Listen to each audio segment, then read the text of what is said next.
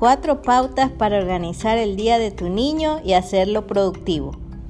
Todos necesitamos organizar el día de nuestros niños, ya que no podemos dejar que esos primeros años, siendo los más importantes para su desarrollo cerebral y su experiencia con los primeros aprendizajes, transcurran con el niño agarrado de un celular o sumergido en la televisión.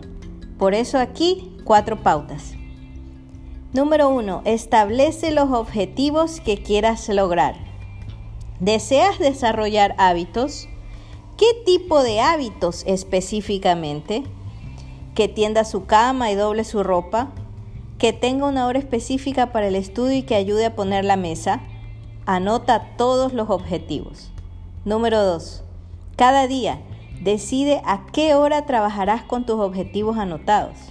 Por ejemplo, en la mañana trabajan hábitos y ejercicio.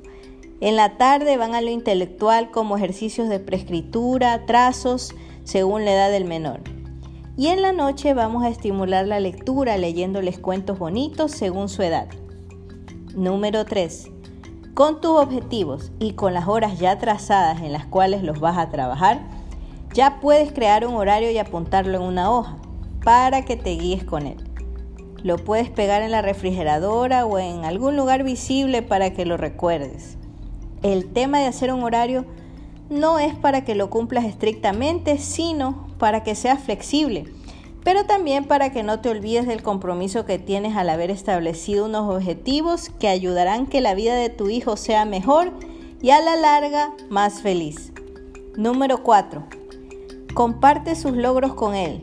Filma todo lo que sea novedad y comparte con otros miembros de tu familia para así contagiar a todos de ese entusiasmo y también para que tu niño se sienta orgulloso de que papá o mamá están felices con lo que va logrando y aprendiendo. Con el tiempo, anda modificando todo lo que veas que hay que cambiar, sacar o incluir en este horario. Estos pasos son trabajo duro pero sin duda tiene sus recompensas. Y qué mayor recompensa que ver que tu hijo se desarrolle bien, con habilidades de acuerdo a su edad y con el cariño cercano de sus padres que son sus primeros maestros y modelos de vida. Recuerda guardar estos horarios para que los vean cuando ya tu niño esté más grandecito.